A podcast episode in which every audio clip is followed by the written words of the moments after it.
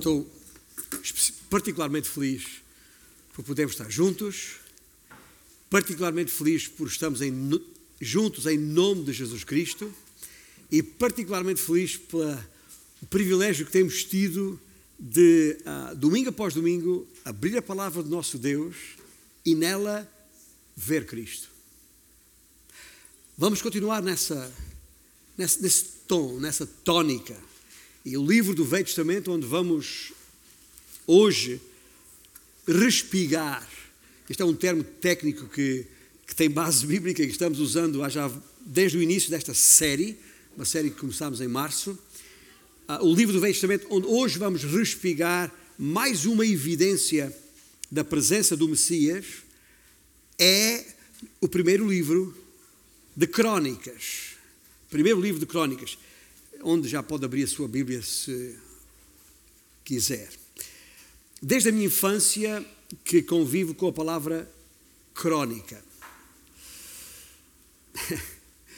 Na casa dos meus pais havia sempre o último número da crónica feminina.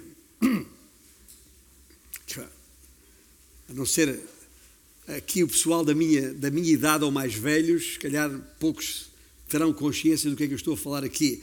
A crónica feminina foi um dos um dos grandes ícones do dos anos 60, 1960 e 1970, é um marco editorial da já extinta uh, Agência Portuguesa de Revistas. Com meu pai trabalhando fora e cinco mulheres em casa, minha mãe e as minhas quatro irmãs, todas mais velhas do que eu, eu não tinha alternativa. Havia a crónica feminina em casa. E era uma revista que abordava temas relacionados com a rádio, a, a, televisão, a moda, a sociedade. Até tinha uma fotonovela, veja só. Uma fotonovela. Ainda muito longe dos tempos das telenovelas. Ah, e o correio sentimental. Para mim, durante muitos anos da minha infância, crónica era aquilo. Só mais tarde, no tempo do liceu, na disciplina de História de Portugal, é que conheci uh, outro tipo de crónicas através do mais famoso cronista do Reino de Portugal, Fernão Lopes. Não porque tivesse sido meu colega de escola, obviamente não é isso. Uh, Fernão Lopes nasceu em 1380, morreu em 1460, portanto foi cronista do Reino, segunda parte do século XIV e a primeira parte do século XV. Ah, escreveu crónicas do Reino de Portugal, desde os primeiros reis a informação que recolheu e tudo isso ao serviço de, do rei Dom Duarte. Neste caso, em concreto, as crónicas de Dom Duarte, ou de Fernão Lopes, desculpem, a crónica é uma narração histórica pela ordem do tempo em que se deram os factos, dizemos cronológica, dos reinados de cada um dos reis em causa. Isto tudo está naquilo que nós chamamos hoje os anais da história. A crónica contida nos livros de 1 e 2 Crónicas é deste tipo. Uma narração cronológica de factos em volta de um conjunto de reis. E tal como nos livros de Samuel e de Reis, na Bíblia, Crónicas era um livro só. E, e, que, e o cronista não foi Fernão Lopes, mas um tal de Esdras, um tal de Esdras que terá vivido ali por ano 450, ano 500 antes de Cristo.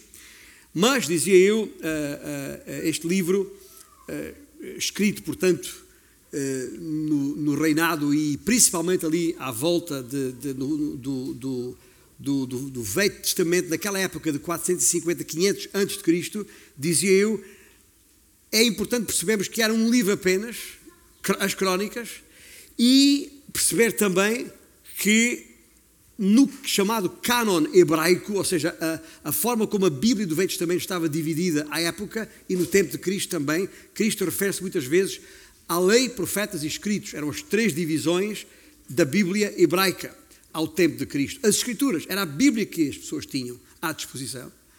E tinha estas três secções: a lei, os profetas e os escritos. E o livro de Crónicas, ou as Crónicas, eram, foi o último dos, uh, dos livros um, da história do Velho Testamento a ser escrito. Um dos últimos, se não mesmo o último, nestas escrituras do Velho Testamento. O período da história de Israel, que primeiro, que primeiro Crónicas, o livro onde pedi para abrir, o período da história de Israel que a primeira Crónicas cobre, um, é maior do que qualquer outro livro do Velho Testamento. E estou a falar desde Adão, ele escreve a história desde Adão e a criação, até ao cativeiro da Babilónia. Estamos ah, ah, ah, já no final do século VI, antes de Cristo. Portanto, é um período grande de história e, não obstante conter factos históricos que já estão registados em 1 e 2 Samuel e também em 1 e 2 Reis, na verdade, Crónicas é um livro singular. E porquê? Porque, sendo verdade que 50% do que está escrito em 1 e 2 Crónicas não está nos outros livros da Bíblia, a verdade é que 50% já está. Só que a abordagem que este cronista, Esdras, da parte de Deus faz, é diferente. Ah, e, e, mesmo diferente. É uma perspectiva diferente das coisas e por isso torna-se um livro extremamente importante, como aliás os demais livros na Bíblia. O que eu quero dizer com isto é que ah, ah, o livro este livro de Crónicas, enquanto um livro só, uh, e que deve ter sido escrito por Esdras, dizia eu, Esdras tem um livro da Bíblia com o seu próprio nome, por isso não devemos confundir. De qualquer forma, uh, é nesta altura, mais ou menos nesta altura. Se olharem para os livros da, da Bíblia tal como está hoje na nossa mão, e chegando aos livros de Crónicas, segundo Crónicas, logo a seguir está Esdras. Portanto, Esdras é escritor usado por Deus neste período. O livro foi escrito por volta do ano 500, mais ou menos 450, aliás, antes de Cristo, e foi escrito para um grupo muito específico de pessoas. Ouça bem,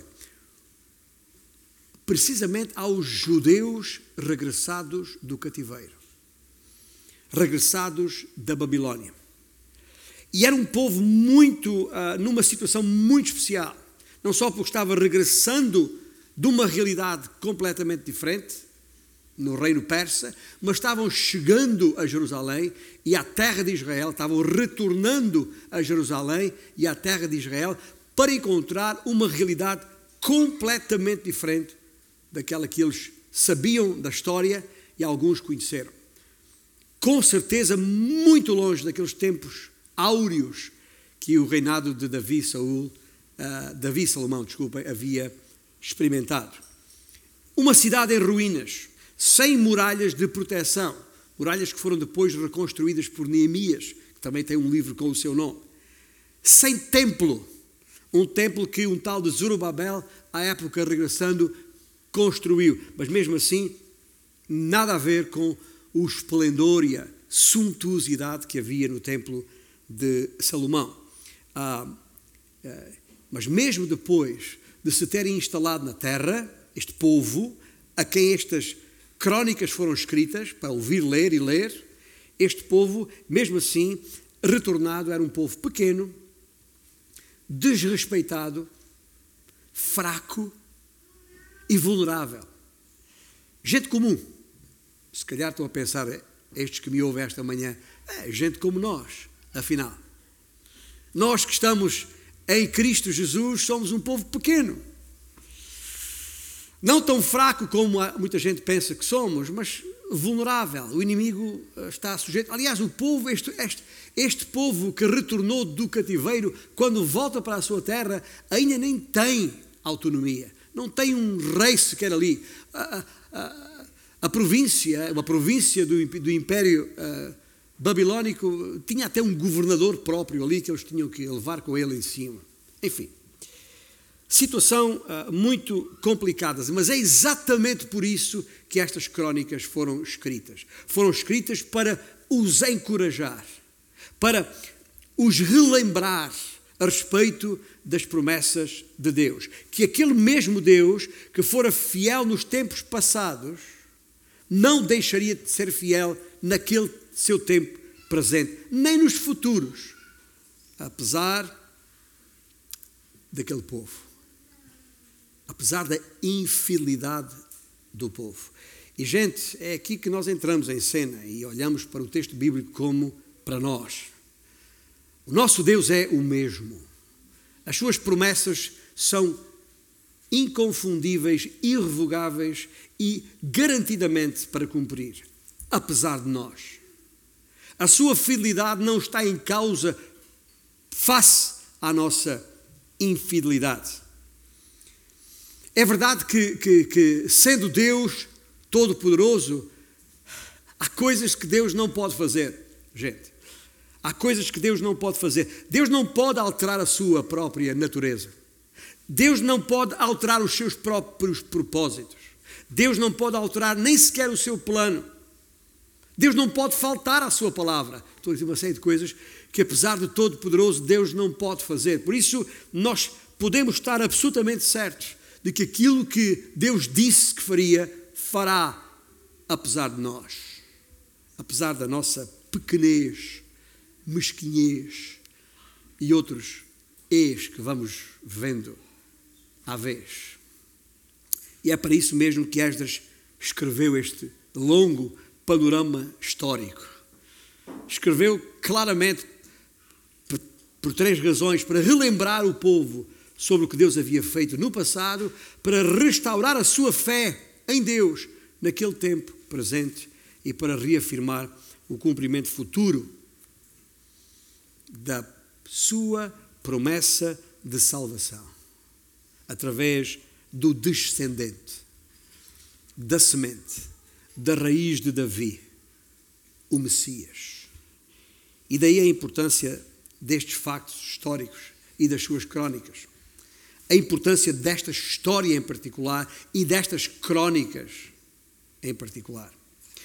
O destaque desta história, e tem a Bíblia à mão, não sei se em formato de papel ou eletrónico, eu tenho os dois, tenho papel e tenho ele eletrónico, não faz diferença nenhuma, é o texto bíblico. Mas acredito que o destaque desta história que, de que vos falo agora, uh, penso eu, está no capítulo 16.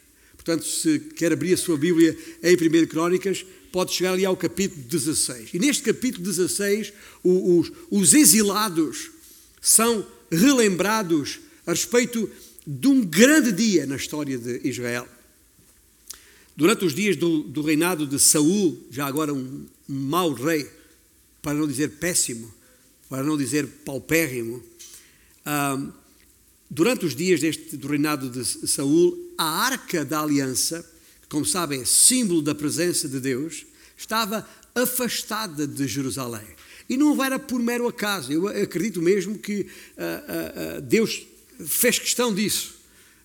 Simbolicamente, o facto da Arca da Aliança estar fora de Jerusalém era evidência de que o povo estava afastado de Deus. Estava.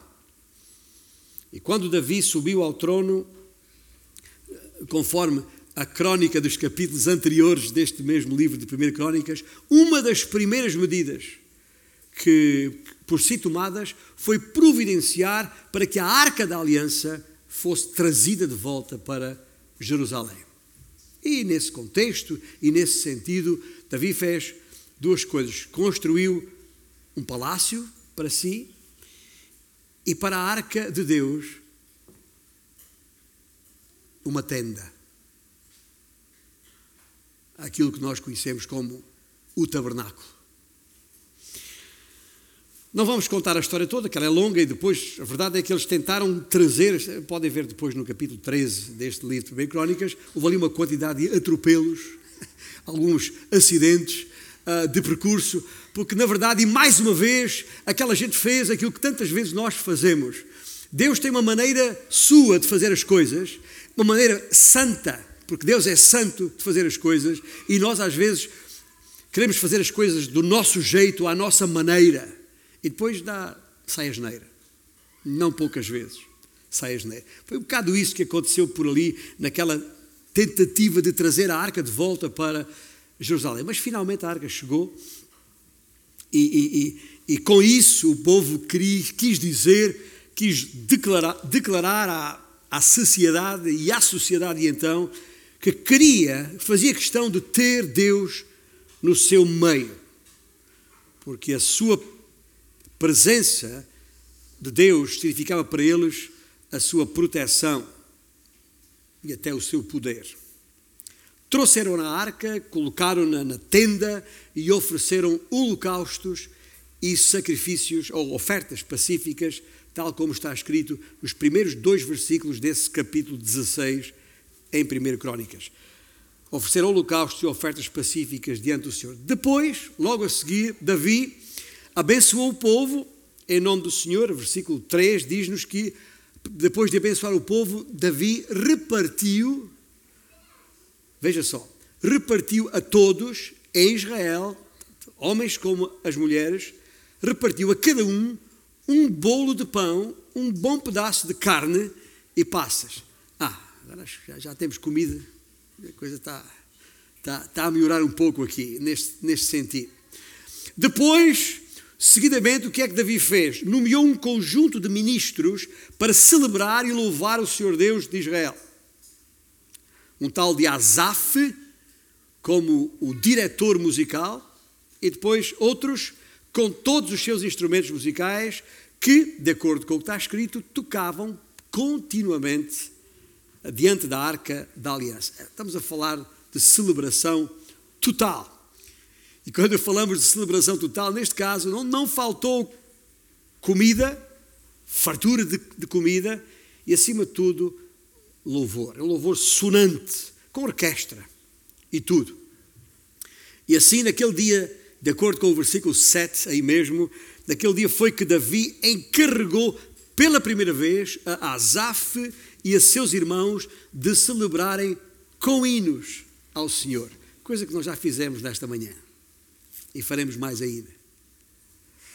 Aquilo é que foi celebração.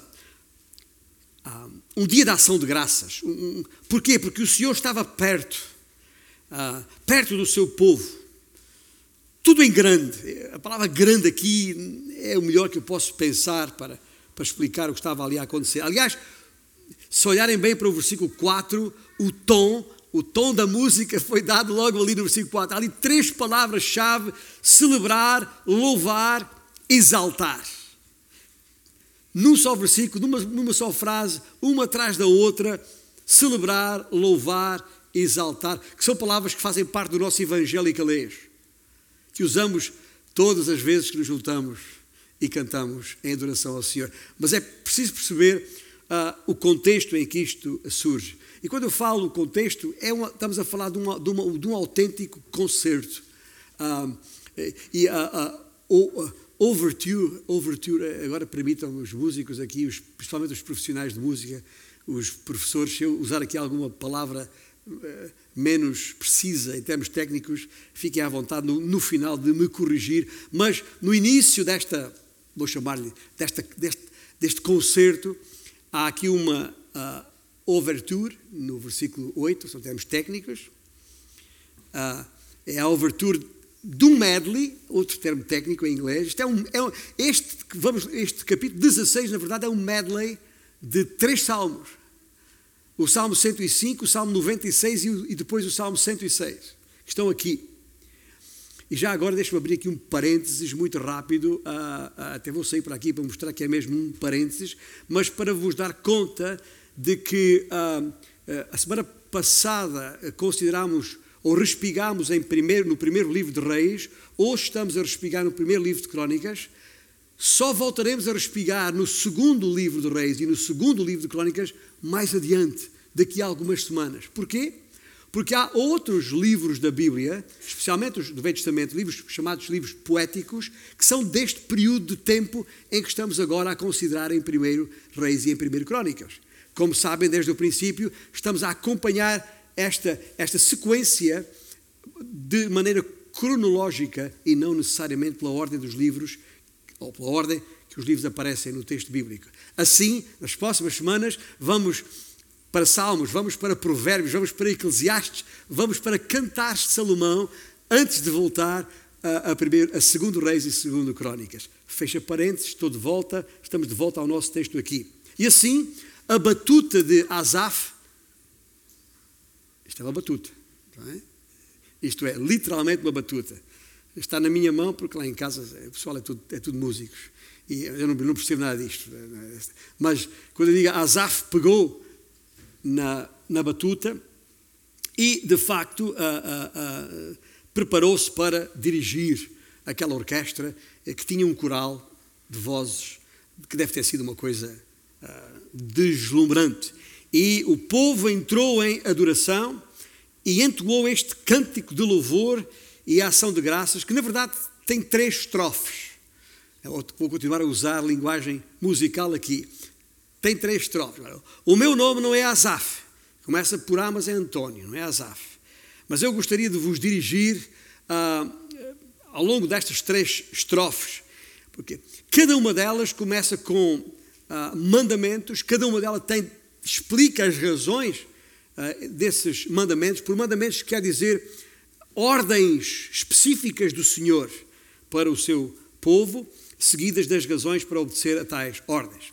E como igreja, gente, há aqui ordens neste texto bíblico que nós mesmos devemos considerar e perceber que não são apenas ordens, mas que temos boas razões para as obedecer. Usei a palavra grande e enfatizei há pouco. Há aqui três grandes coisas, ah, para além das três estrofes que eu gostaria que guardássemos na nossa mente e coração, espero eu, porque o Espírito Santo faz isso mesmo em nós, de maneira inequívoca. Como vos disse, trata-se de um medley de três salmos. Está bem? O Salmo 105, o Salmo 96 e o Salmo 106. Para cada uma destas, destes salmos, uh, uh, uh, eu gostaria que percebêssemos que há aqui três grandes ênfases da parte do cronista, Esdras, em nome do Senhor, que é importante que nós guardemos também. Primeiro, e a ver com o Salmo 105, há uma grande celebração de gratidão. E isso é evidente na primeira das estrofes. A primeira estrofe que, os, está entre os versículos 8 e o versículo 22. Ah, é a primeira das três estrofes. E, e, como disse, há palavras de ordem e há razões. Começando por olhar para as palavras de ordem, aqui entre os versículos 8 e 12, temos, veja só, 10 verbos no imperativo. E notai bem, porque uh, uh, uh, não são apenas 10 palavras de ordem, 10 verbos no imperativo, mas que contêm as tais razões para que entendamos que vale a pena corresponder. Eu não, vou, não, vamos ler o texto todo, todo agora, mas no versículo 8 e 9 tem o verbo rendei, graças.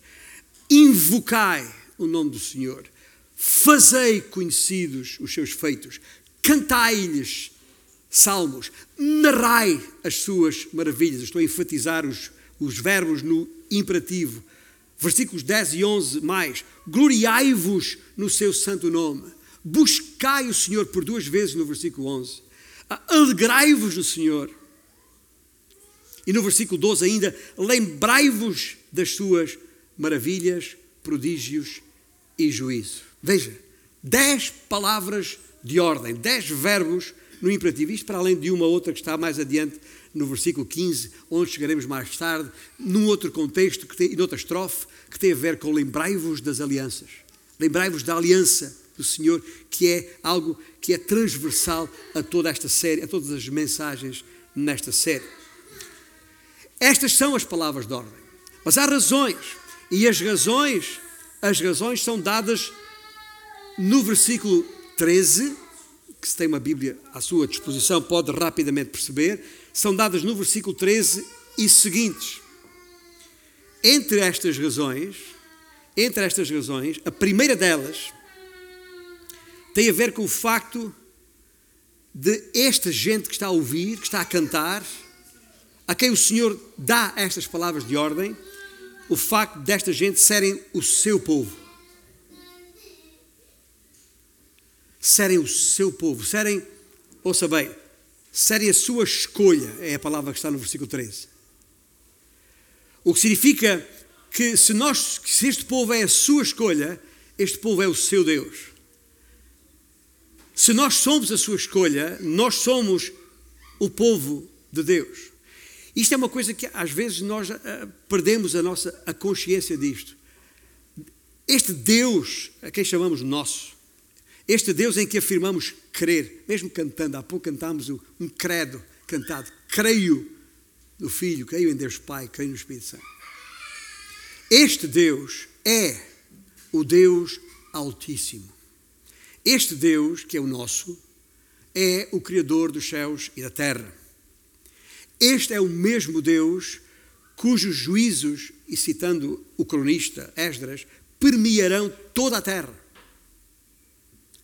Esta é uma, uma primeira razão para atentarmos bem para as palavras de ordem que estão ali. É que nós somos a sua escolha. Há uma segunda razão que está no versículo 15, que tem a ver com a, a sua aliança. A sua escolha e a sua aliança, que convém não esquecer. Diz o texto, versículo 15, que a sua aliança, a sua aliança durará para sempre. Citando Esdras, neste versículo, lembra-se perpetuamente da sua aliança, da palavra que empenhou para mil gerações.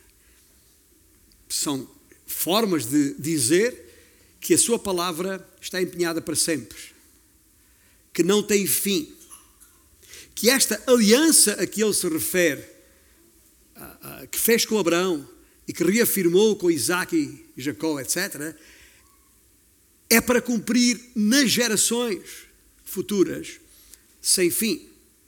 Portanto, há uma primeira razão para estas palavras de ordem no facto de sermos a sua escolha, há uma segunda razão nesta palavra de ordem pelo facto de sermos a sua, uh, termos a sua aliança, e há uma terceira razão que tem a ver com a sua proteção, que é muito evidente nos versículos 19 e seguintes, que já agora vou ler quando diz, e vou ler por uma razão muito simples, é que tem a ver com aquilo que eu estava a falar há bocado em relação a este povo pequeno que nós somos.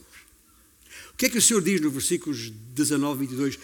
Em pequeno número, pouquíssimos e forasteiros nela, andavam de nação em nação, de um reino para um povo.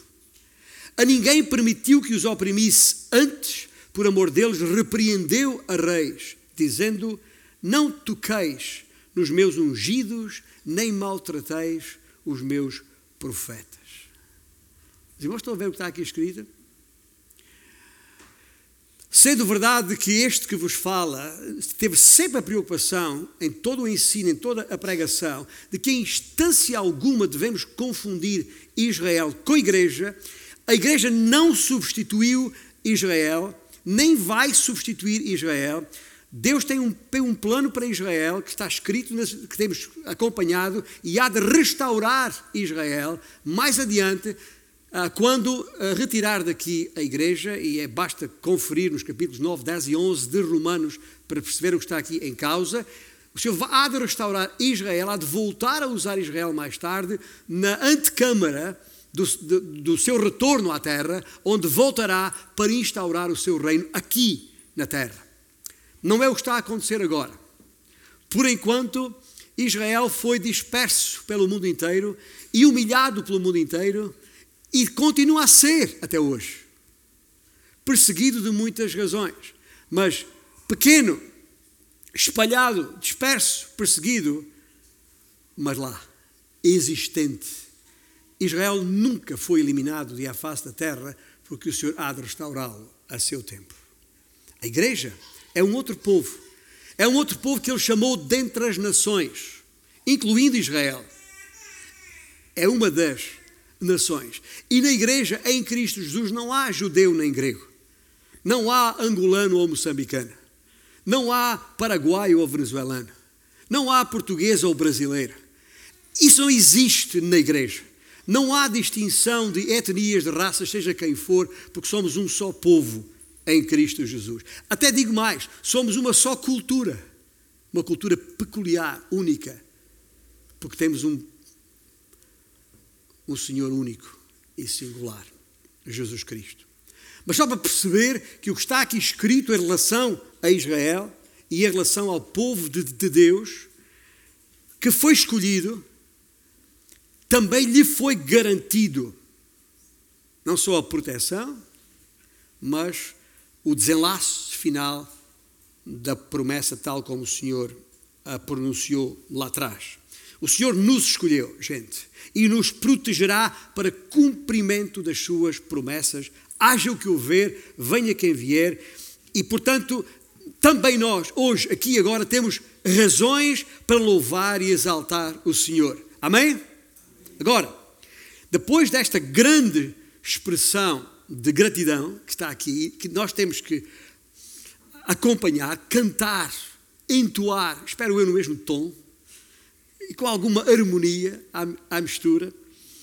Mas há aqui uma segunda uh, grande uh, ênfase, e isto que nós lemos, e isto que nós referimos, citamos, o Salmo 105, na grande, uh, na grande, na grande celebração de gratidão. Agora vamos ver no Salmo 96 uma grande expressão de glória. E neste Salmo 96 estão as próximas duas estrofes, a segunda e a terceira estrofe. uma vez mais, cada uma delas, e à semelhança da primeira estrofe, começa com palavras de ordem.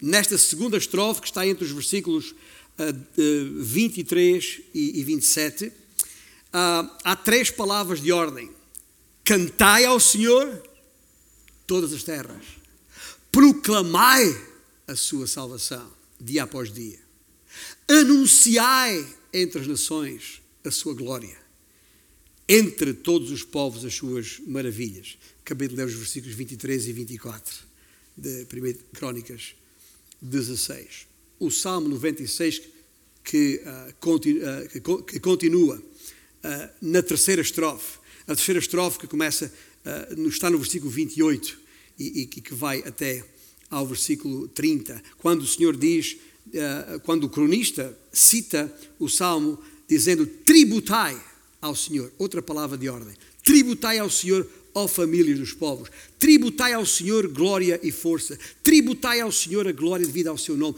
Trazei ofrendas e entrai nos seus átrios. Por outras palavras, vinda à sua presença, não fiquem no exterior. Mais, palavras de ordem: adorai o Senhor na beleza da sua santidade. Tremei diante dele todas as terras, pois ele firmou o mundo para que não se abale Está a ver quantas palavras de ordem estão aqui? Verbos no imperativo, mas também, como mostrei há pouco na primeira estrofe, também nestas segunda e terceira estrofe, há razões para isto.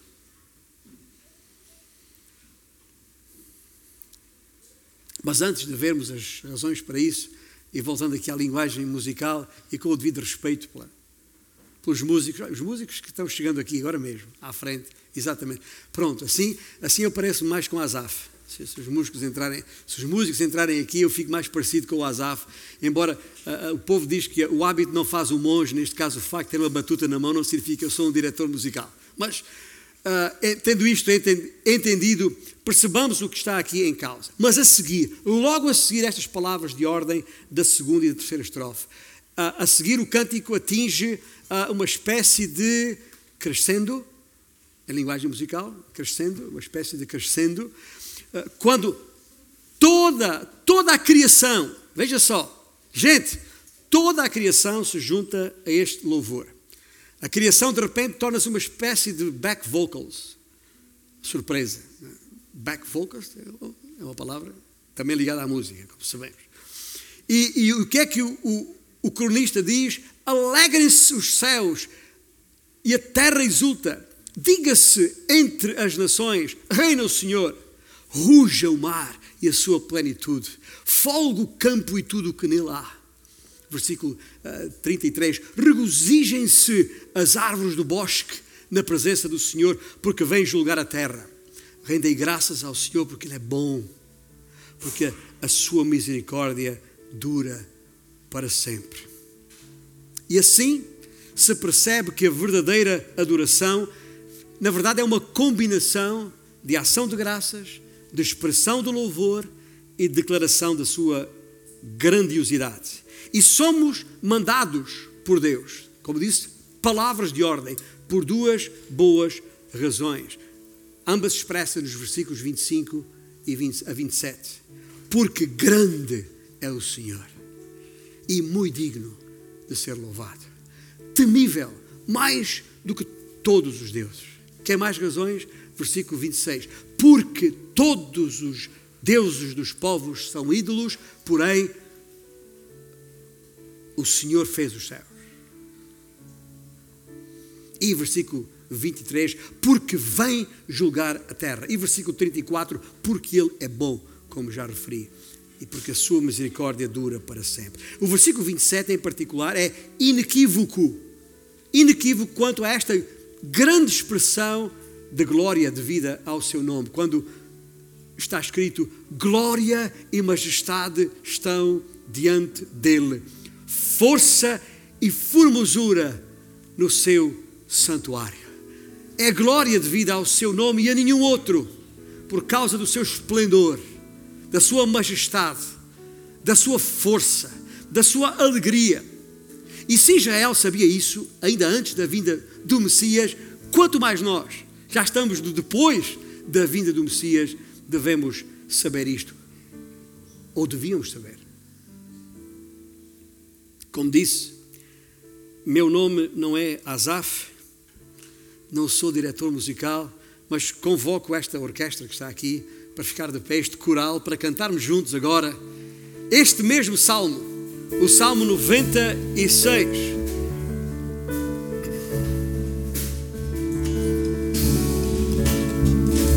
Sentar-nos. Qual Azaf, qual Israel, este povo canta bem. apesar apesar do, do, deste Azaf. Mas, Gente, este salmo ah, é, é, é, é, significativo, que no fundo é a tal, ah, ah, contém a segunda e a terceira estrofe desta, desta música, que, deste medley, que ah, da parte do Senhor ah, foi convocado para aquela situação em particular. Mas este salmo é também para nos ajudar a lembrar quem nós somos e porque é que o Senhor nos elegeu, nos escolheu, nos salvou. Porque é que Ele nos chamou porque uh, deixa fazer aqui uma referência rápida ao, ao, Novo Testamento antes de voltarmos a, a 1 Crónicas 16, para lembrar que está, está, a falar de nós, igreja, este povo que o Senhor chamou dentre as, as nações. Pedro, o apóstolo Pedro, na sua primeira epístola, e lá no capítulo 2, versículo 9, citando o Velho Testamento, citando o livro do Êxodo, capítulo 19, Pedro escreveu: Vós, porém, sois raça eleita sacerdócio real, nação santa, povo de propriedade exclusiva de Deus, a fim de proclamardes as virtudes daquele que vos chamou das trevas para a sua maravilhosa luz. Vós sim, que antes não erais povo, mas agora sois povo de Deus. E se eu deixo-me fazer aqui uma ligação direta de Pedro para Paulo em, aos, aos Efésios capítulo 1, Pedro diz: agora sois povo de Deus. E Paulo diz em Efésios 1, a fim de sermos para louvor da sua glória. Nós, versículos 12, 13 e 14 de Efésios 1, nós, os que de antemão esperamos em Cristo, em quem também vós, depois que ouvistes a palavra da verdade, o evangelho da vossa salvação, e tendo nele também crido, fostes selados com o Santo Espírito da promessa, o qual é o penhor da nossa herança, até ao resgate da sua propriedade, em louvor da sua glória. Cada montanha e vale, cada oceano, lago ou rio, todas as criaturas e cada pessoa é obra das mãos deste Deus, deste Messias Jesus. A respeito dele, João escreveu na sua primeira epístola, logo no primeiro, aliás, não na primeira epístola, no primeiro capítulo do seu Evangelho, versículo 3, todas as coisas foram feitas por intermédio dele e sem ele nada do que foi feito se fez. Ponto. E tudo para refletir e magnificar a sua glória. Foi para isso que fomos criados, gente. E por isso mesmo, aliás, estávamos a falar nisto na, escola, na classe de escola bíblica esta, esta manhã, por isso mesmo, depois da intervenção do inimigo que induziu o homem a pecar e com isso separando-o da glória do Criador, o Filho de Deus, sem deixar de ser Deus, se fez homem, morreu, ressuscitou e assentou-se no trono do Pai, depois de ter subido aos céus, de onde virá para reinar aqui na terra, tal como prometeu. Se até esse dia, ouça bem, até esse dia, o Rei vem reinando nos nossos corações, nos corações de todos aqueles que o receberam quando se arrependeram da sua rebeldia e creram que Jesus Cristo é o Senhor. A esses, Ele, o Rei, imputou a sua justiça, retirando deles a culpa de homem rebelde, livrando-os da condenação. Esses são os que o podem adorar em espírito e em verdade. E enquanto aqui nos mantiver Ele, antes da sua volta dele, temos de continuar a anunciar a sua salvação a todos os povos. E se quiser guardar um título para este sermão, dentre as muitas palavras que temos vindo a escolher semana após semana, ao respigar Cristo no Velho Testamento, aqui temos o Rei Salvador, inequivocamente. E por isso, e assim chegamos ao terceiro e último ponto grande que eu queria que guardássemos nesta manhã.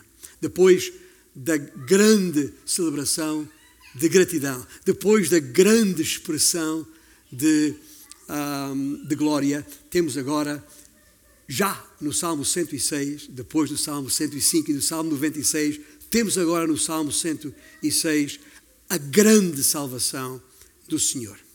Logo após este crescendo em que foi, parece que foi, toda a criação foi convocada para, para cantar, os tais back vocals inesperados, aquele crescendo na intensidade do louvor no final da terceira estrofe, logo após vem uma súplica, vem um pedido ao Senhor que está no versículo 35, veja só um pedido que revela a necessidade de uma grande salvação, sem a qual não pode haver grande celebração, sem a qual não pode haver expressão de glória coisa nenhuma.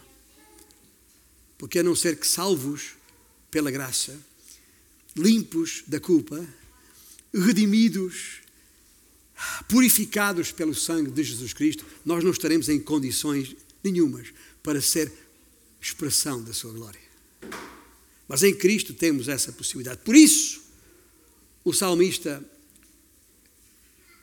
clamou neste versículo 35: Salva-nos, ó Deus, da nossa salvação, ajunta-nos e livra-nos das nações, para que rendamos graças ao teu santo nome e nos gloriemos no teu louvor. Este é em nome de, da casa de Israel o clamor do salmista. Isto vai, vai ser, esta oração vai ser respondida no futuro. Mas aqueles que são seu povo, tirados não apenas da casa de Israel, mas de todas as nações, a sua igreja, nós já fomos salvos. Já chamamos a, a, a, ao Senhor Jesus Cristo, ao Messias, que já veio, entretanto, o Deus da nossa salvação. Ele já nos ajuntou e já nos livrou das nações, para que possamos render graças ao seu santo nome e nos gloriarmos no seu louvor. Estamos juntos? É isto que está a acontecer aqui. E temos aqui um, um, um, mais um enorme detalhe nesta súplica, nesta oração, do que deve ser uma verdadeira adoração e o que deve ser uma verdadeira expressão de gratidão. Estou a falar de humildade. O reconhecimento que em nós não há qualquer mérito através do qual possamos ser salvos se o Senhor não nos salvar A salvação vem inteiramente do Senhor. Salva-nos, ó Deus. Ontem, como hoje, no mundo cada vez mais ingrato e egocêntrico, a gratidão deve ser uma das principais marcas do nosso testemunho em Cristo. Se é que queremos fazer a diferença, como sabemos que temos que fazer. Seja, ouça, meu irmão, meu amigo, eventualmente, porque outros ouvirão mais tarde, não sei aonde, isto que estou aqui a, a pronunciar na vossa presença e do nosso Deus. Seja qual for a tua leitura a respeito do que se passa hoje no mundo, política, económica, socialmente, uh, materialmente, penses o que pensares a respeito das circunstâncias da tua vida em particular ou daqueles que te rodeiam. Sejam quais forem as situações ou questões desta vida que te possam tirar, roubar a alegria de viver, deixa falar muito terra a terra. Gente, passa à frente. Esqueça lá isso. Porque entre todas as pessoas à face da terra, nós que estamos em Cristo, que já fomos salvos, temos todas as razões para estar tão somente gratos. Toda essa instabilidade e insegurança que nos rodeia é, e que e nos afeta, de alguma maneira, é coisa passageira. Nós somos peregrinos. Nós nem somos daqui. Ou somos? E digo mais. Uma, nota que fui uh, repetindo esta semana nas diferentes casas farol onde estive na verdade, nós estamos aqui ao serviço do nosso Rei, que está assentado no seu trono do céu. E ali, dali, reina e deve reinar nos nossos corações, ou seja, nós somos seus embaixadores, embaixadores do Rei. Somos seus representantes aqui. Estamos aqui para, como cantámos há pouco, anunciar às nações esta tão grande salvação.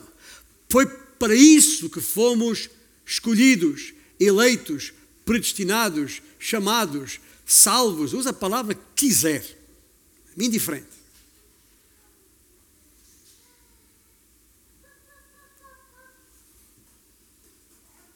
É isso que nós somos, salvos pela Sua graça uma graça comprovada na cruz em Jesus. Ele nos libertou do império das trevas. Somos filhos da luz e por isso lhe damos graças, por isso louvamos e glorificamos o seu santo nome. E é assim que termina esta cantata que está aqui em 1 Crónicas. O pedido, o pedido é muito breve, está só ali naquelas palavrinhas do versículo 35. Logo a seguir, no 36, retoma o louvor, bendito seja o Senhor, Deus de Israel, desde a eternidade até à eternidade. E todo o povo disse Amém. E todo o povo aqui diz o quê? Amém. E louvou ao Senhor. Isso é verdadeiro louvor, isso é verdadeira adoração. Aqueles exilados que ouviram ler aquela crónica de Esdras tinham a obrigação de assim proceder. Esqueçam lá as circunstâncias. É verdade que a coisa estava muito diferente do que já havia sido, ou, ou, ou, ou, do que, ou não está tão bem quanto eles gostariam que estivesse, mas esqueçam lá isso, lembre-se, Deus não muda, nem tampouco as suas promessas. Tudo isto que agora estamos a passar, passará e logo estaremos em glória. E já agora, numa glória incomparável com qualquer outra que alguma vez o chamado povo de Deus tenha experimentado, nem comparável com os áureos tempos do rei Salomão ou Davi. Ou seja, uma glória nunca experimentada, nem sequer imaginada. E é por essa razão que, e para concluir, gostaríamos que lesse o último versículo desse capítulo, versículo 43 que na verdade é o último capítulo, é o último versículo deste capítulo, mas é o primeiro versículo do capítulo seguinte, o 17. terminada a celebração, foi toda a gente para casa. E nós já vamos para casa, só, só mais um bocadinho. Tá? Ainda não. E, e, e, Davi também. E uma vez ali virou-se para o profeta Natan e, e, e, num, num, num, num, num clarão de, de iluminação disse: Eis que moro em casa de cedros, mas a arca da aliança, que é uma madeira cara, exótica, né? e a arca da aliança do Senhor se acha numa tenda. Natan, o profeta, terá percebido o coração de Davi, o que é que Davi estava a querer expressar aqui. E disse-lhe apenas isto: Olha, faz tudo quanto está no teu coração, porque Deus é contigo. E nessa sequência, e logo após um conjunto de orientações a respeito do templo, o templo que não, não ele, Davi, mas o seu filho Salomão construiu, edificou, e sem entrar aqui agora, neste momento, na questão se era suposto construir um templo ou não, isso é outra história. A Bíblia tem muita informação sobre isto, mas ah, uma coisa sabemos. Independentemente se era suposto construir um templo construído por mãos humanas ou não. Eu estou a dizer isto porque o Novo Testamento fala de um templo construído não por mãos humanas, que somos nós. Também. Tá é por isso que nós recusamos chamar esta sala onde estamos de, de templo ou de santuário ou lá o que é que seja. É uma sala que temos o privilégio de ter, confortável para esta gente que é templo, que é habitação, não construída por mãos, se reúna em nome do Senhor. O que importa realmente para este nosso respigo ah, é o que está nos versículos 11 a 14 desse capítulo 17 da Primeira Crónicas. Há de ser Davi. Estou falando do profeta para Davi. Há de ser, diz o Senhor, que quando teus dias se cumprirem e tiveres de ir para junto dos teus pais, então farei levantar depois de ti o teu descendente, que será dos teus filhos, e estabelecerei o seu reino, esse me edificará a casa, e eu estabelecerei o seu trono para sempre. Eu lhe serei por pai, e ele será por filho, a minha misericórdia não, não apartarei dele, como a retirei daquele que foi antes de ti referindo-se a Saul, mas o confirmarei na minha casa e no meu reino para sempre, e o seu trono será estabelecido para sempre. Obviamente, embora saibamos que Salomão foi quem construiu aquele templo, não era esse filho que o Senhor se estava a referir aqui. Não podia ser. Porquê? Porque o reinado de Salomão não durou para sempre. Porquê? Porque a casa que ele construiu não durou para sempre, foi derribada pouco tempo depois. Tal como foi depois a que Zorobabel construiu.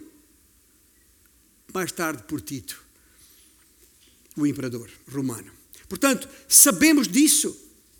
O que temos aqui, meus irmãos e amigos que me ouvem, é a confirmação da grande aliança davídica a que o cronista Esdras se refere por sete vezes, só neste livro ele se refere a isto.